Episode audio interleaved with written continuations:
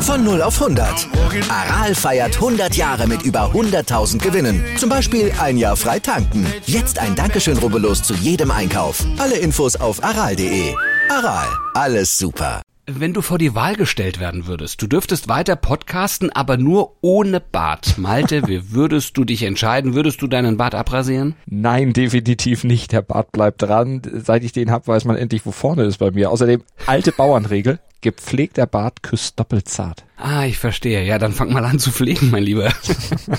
es scheint sich allerdings noch nicht bis in die Basketball Euroleague rumgesprochen zu haben, denn die Head Coaches und Sportdirektoren dort mögen offenbar keine Bärte und haben sich über bärtige Schiedsrichter, Achtung, beschwert. Das soll zumindest der europäische Basketball-Schiri-Chef Richard Stokes dem deutschen Schiri Benjamin Barth, der Name ist Programm, erklärt haben. Der hat nämlich einen Bart und er wurde gebeten von Stokes, ihn doch endlich abzurasieren. Das kam für Barth aber nicht in Frage. Dem ist völlig egal, was die Headcoaches und Sportdirektoren von ihm denken. Tja, hatte aber Konsequenzen. Seitdem hat er nämlich kein Spiel mehr leiten dürfen in der Euroleague. Also praktisch Benjamin ohne Bart wäre vielleicht erfolgreicher. Also, also aber er fühlt sich definitiv diskriminiert, hat mittlerweile auch eine Entschuldigung der Liga Liga und von Stokes bekommen. Ziemlich lächerlich das Ganze, also jedenfalls von Seiten von der, der, der Euroleague, oder? Ja, und auch großer Quatsch. Ich kenne mich jetzt nicht so gut aus in der Euroleague. Ich kenne da jetzt nicht jeden einzelnen Entscheidungsträger und jeden einzelnen Trainer oder so jetzt vom Bild, aber allein die Bayern-Bosse, also der Trainer Trinkieri und der Sportchef Pesic, das sind ja nur beides Vollbartträger. Ich glaube nicht, dass die sich beschwert hätten. Aber die hätte er ja auch nicht geschießt. Ja, richtig. Aber das, äh, also das ist ja, also ich finde, es ist totaler Quatsch. Äh, bei uns hat nur einer so einen richtigen Bart und das bist ja. du. Ich habe so ein bisschen, ne, so, so, so eine drei Tage Gedöns. Ähm, also ähm, uns wird hier keiner, hoffe ich mal. Außerdem ist das uns sieht ja auch keiner. Das deswegen, wir haben ja typische Radio- und Podcast-Gesichter. Von daher alles gut, ja. Also zum Glück haben unsere Themen keinen Bart, ne? Nee, definitiv nicht. Wir erklären euch, warum die Formel 1 ganz Trumpesk die Devise America First über übernommen hat, wie der erste komplett klimaneutrale Fußballclub der Welt den englischen Fußball aufmischt und warum der moderne Fünfkampf es schafft, trotz gezogener Lehren aus dem Tierquäler-Skandal von Tokio trotzdem wieder negativ in die Schlagzeilen zu kommen. Haben wir eigentlich schon guten Morgen gesagt? Ich glaube nicht, ne? Wir müssen ja höflich sein, ja? ja? Guten Morgen, ihr lieben Zustand jetzt dem ersten Sportpodcast des Tages. Erhältlich überall dort, wo es Podcasts gibt und unterstützt. Wie immer vom Sportinformationsdienst mit mir, Andreas Wurm. Und mit mir, mit Malte Asmus und gleich natürlich auch noch mit Champions League von gestern Abend. Aber vorher natürlich noch der Hinweis, wir würden uns unheimlich freuen, wenn ihr uns liked, besternt, rezensiert, ob mit oder ohne Bart und natürlich auch das Abo-Knöpfchen drückt. Darüber spricht heute die Sportwelt. Stand jetzt. Die Themen des Tages im ersten Sportpodcast des Tages. Stand, Stand, Stand, Stand. Jetzt. Mit Andreas Worm und Malte Asmus auf meinsportpodcast.de. So, vorab noch schnell der Blick zurück auf gestern Abend. Der Liverpooler Traum vom Quadruppel, der lebt also nach dem 3 zu 2 Rückspielsieg in Villarreal und dem Finaleinzug in der Champions League weiter, auch wenn es in diesem Halbfinalrückspiel für die Reds dann doch etwas schwieriger wurde, als sicherlich die meisten zuvor gedacht hatten. Also Jürgen Klopps Warnung vor dem Spiel, die waren durchaus berechtigt, denn Villarreal, die verkauften sich zu Hause sehr, sehr gut, pressten früh, spielten mutig nach vorne und nahmen Liverpool dadurch komplett die eigenen Stärken in der ersten Halbzeit Halbzeit und wurden durch Dia in der dritten Minute und Coquelin in der 41. dann auch belohnt. 2 zu 0. Damit ging es in die Pause und Liverpool war damit noch gut bedient. Die mussten sich bei Torhüter Allison bedanken, dass der Kopf und Kragen riskiert hatte, um einen noch höheren Rückstand zu verhindern. Nach der Pause, da wurde Liverpool dann aber dominanter, erhöhte den Druck und lenkte dann auch das Resultat in den eigentlich erwarteten Bereich. Fabinho verkürzte, indem er via Realkeeper ruhig tunnelte. Diaz glich per Kopf aus und Mané machte dann alles, alles klar. Liverpool steht im Finale und Villarreal muss sich aber auch nicht grämen. Die dürfen mit Stolz tatsächlich auf diese Saison in der Königsklasse zurückblicken. Bayern und Juve, die schlägt man ja auch nicht mal ebenso im Vorbeigehen. Stand jetzt Aktuell. Am Wochenende, da fährt die Formel 1 wieder erstmals in Miami und die Macher der Königsklasse, die haben die USA ja als ja, neuen Wachstumsmarkt auserkoren. Da soll ja, ordentlich Geld gescheffelt werden und mittler, mittelfristig soll die USA dann auch zum bedeutendsten Markt in der Formel 1 werden. Das will Liberty Media, der Eigentümer der Rennserie. Naja, ich sagte schon, Geld wollen sie verdienen. Noch mehr Kohle scheffeln als sowieso. Na klar, America First heißt die Devise und deshalb ist das Rennen in Miami am Sonntag auch so wichtig. Es soll man müsste wahrscheinlich sagen, ja, es muss ein Event der Extraklasse werden um das gerade erst äh, entfachte Interesse der US-Fans und auch der Unternehmen wahrscheinlich noch wichtiger, ähm, mhm. auch am, am, Kochen zu halten und auch um zu rechtfertigen, dass man ab dem nächsten Jahr drei Rennen in den USA fahren wird und zudem mit Miami einen Zehn-Jahres-Vertrag geschlossen hat. Bisher hatte sich die Formel 1 in den USA ja immer ziemlich schwer getan, aber Stand jetzt, da sieht es wirklich besser aus und das neue Interesse der Amis an der Formel 1 hat auch einen Grund, heißt äh, Netflix, beziehungsweise die Netflix-Doku Drive to Survive ist es, die da das Interesse geweckt hat, denn in dieser Doku, da wird der Sport ja wirklich in bester Hollywood-Manier inszeniert und das kommt natürlich bei den jungen Leuten richtig gut an und viele sind da wirklich über Nacht zu großen Fans geworden. Die USA scheinen aktuell heiß auf die Formel 1. Mhm, also äh, diese Netflix-Doku ist auch wirklich super, muss man sagen. Ne? Man ist ganz nah dran an den Fahrern, man erlebt die Fahrer, man lernt sie so ein kleines bisschen kennen. Also ich habe mir das angeguckt und ich äh, bin da wirklich auch angefixt. Das ist wirklich eine äh, gute Geschichte. Es fehlt aber eigentlich noch, dass da, da wird halt von allen anderen Fahrern berichtet, denn es fehlt eigentlich nur noch ein Fahrer oder gar eine Fahrerin aus den USA.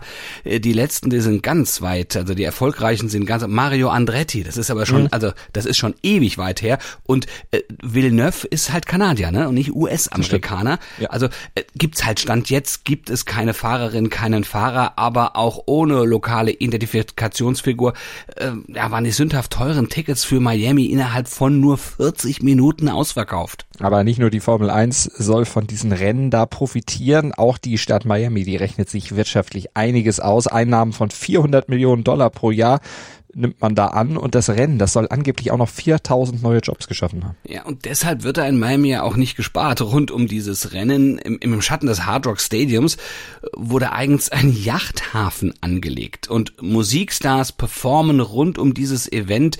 Also das wird ein absolutes Klemmerspektakel. Auf das euch unser Formel 1 Podcast Starting Grid natürlich auch in dieser Woche wieder perfekt einstimmen wird auf meinsportpodcast.de oder überall da, wo es Podcasts gibt.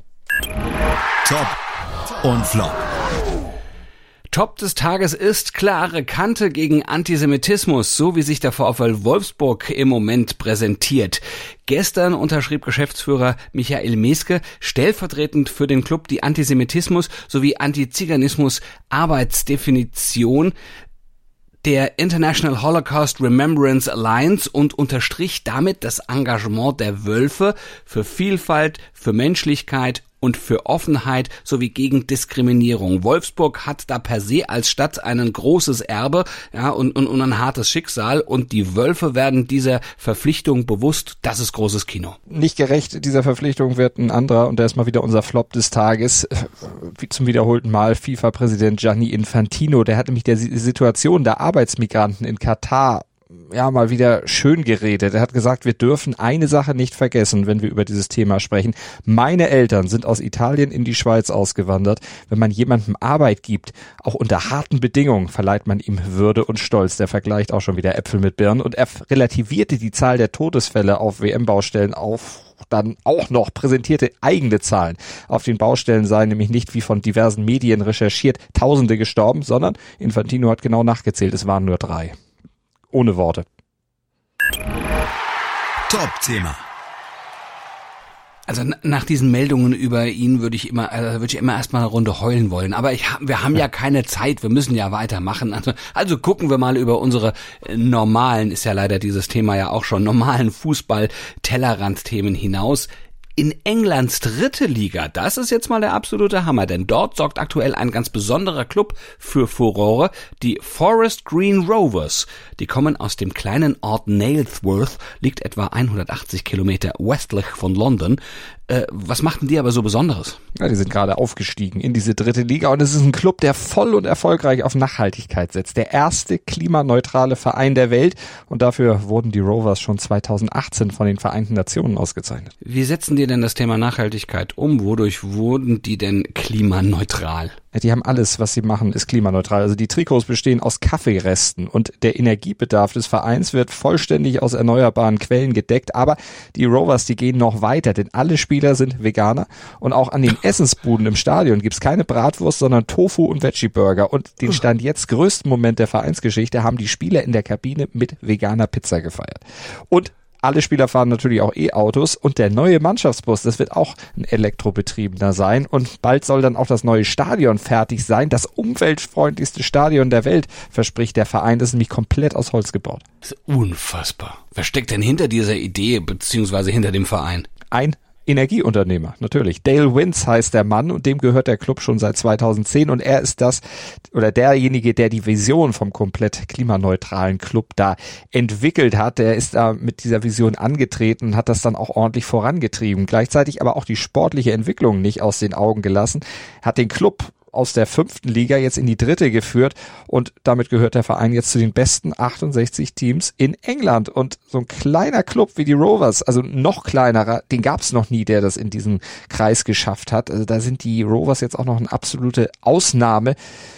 Ja, schon besonders. Wow, wahnsinniges Thema. Und diesen Aufstieg, den könnten Sie sogar als Meister schaffen. Den Titel könnten Sie jetzt am Samstag klar machen und dann wollen Sie weiter nach oben. Natürlich. Und irgendwann wollen Sie nicht eben nur Klimameister sein, sondern auch in der Premier League gerne mal Meister werden. Auch die sportlich aufmischen. Aber ist natürlich noch Zukunftsmusik. Stand jetzt, äh, sagt auch der Clubboss, erstmal geht es um den Klassenerhalt und dann natürlich weiter um Einhaltung von Klimazielen. Heute in der Sportgeschichte.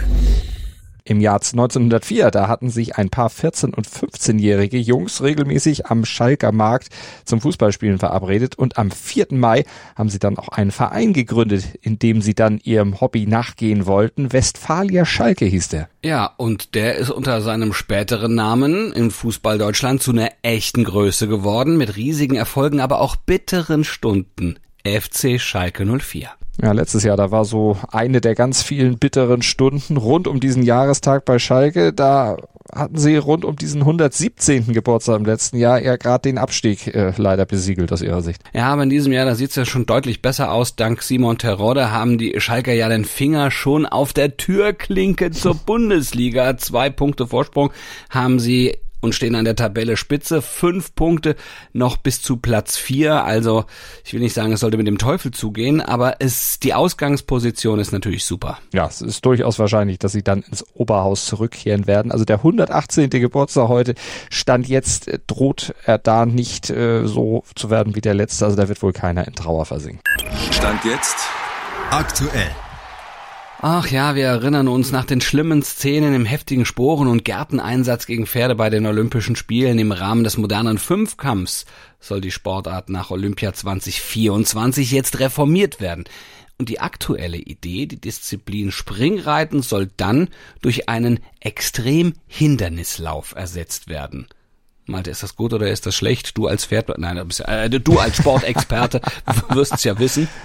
Ja, für mich klingt das erstmal gut, denn Tierquälereien wie in Tokio werden sich so nicht wiederholen können. Ist ja kein Pferd mehr mit dabei. Also es wird kein Pferd mehr von einem ihm unbekannten Menschen durch einen Parcours getrieben werden. Da werden keine Pferde gelost. Da müsste dann der Mensch dann selber laufen und springen. Und ja, der Sport würde zeigen, dass er tatsächlich gelernt hat aus dieser Geschichte. Und Parcours, das wäre auch was, das die jungen Leute irgendwo anspricht. Wir schon, ich weiß nicht, sagt man das noch eine coole Sache? So jung bin ich auch nicht mehr. Aber vor allem ist das auch was, was man schön telegen dann äh, fürs Fernsehen inszenieren könnte könnte. Und das insgesamt deutlich mehr Mainstream sicherlich als das doch etwas verschnarchte Springreiten. Also ich glaube, das kann dem modernen Fünfkampf als Sportart nur helfen, ist auch leichter zu organisieren als so ein Springwettbewerb, wo du auch noch unheimlich viele Pferde dann erst ran schaffen musst. Ja, ist total lit, ne? lit, wie die jungen Leute sagen. Ne? Also, aber das kann man natürlich so sehen, aber ja, vielleicht sollten wir auch den Sport mal, also das kann man so sehen, wenn man den Sport von außen betrachtet, aber lass uns mal die Perspektive der Sportlerinnen und Sportler einnehmen. Für die ist es ja nicht nur einfach eine kleine Änderung, da kommt jetzt ein bisschen was dazu, was anderes fällt weg, sondern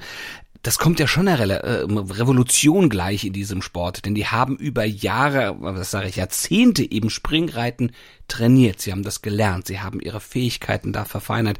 Und jetzt müssen sie plötzlich auf Parcours umsatteln.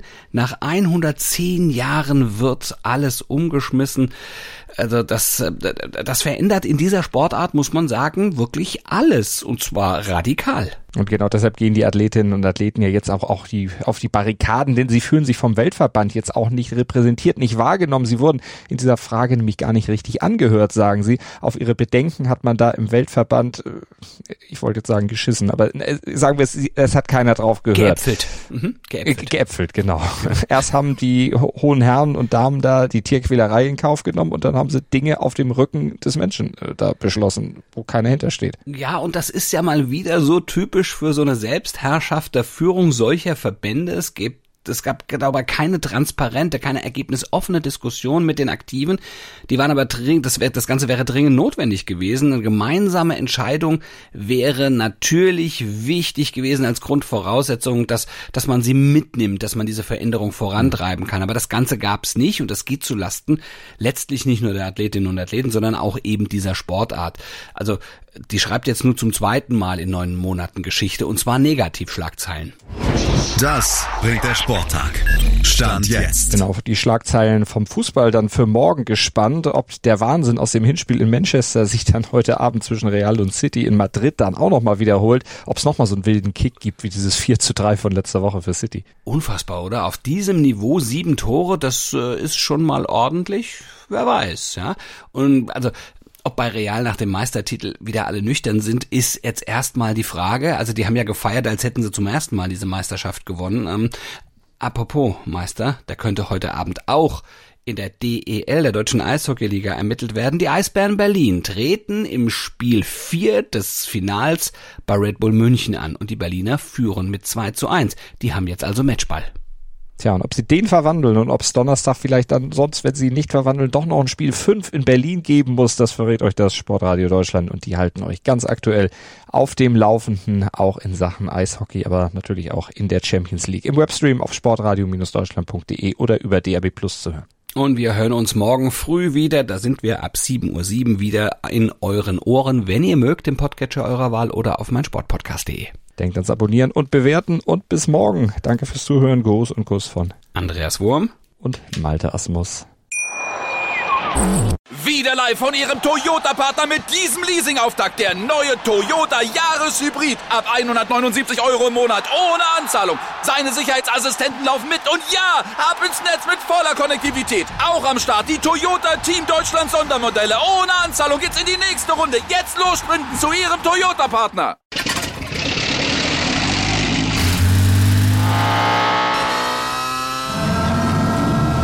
Von 0 auf 100. Aral feiert 100 Jahre mit über 100.000 Gewinnen. Zum Beispiel ein Jahr frei tanken. Jetzt ein Dankeschön, rubbellos zu jedem Einkauf. Alle Infos auf aral.de. Aral, alles super.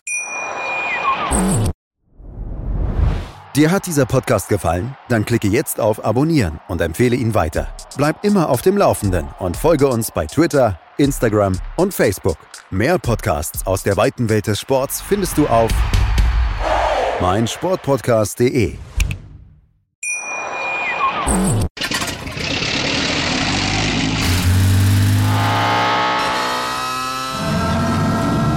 Von 0 auf 100.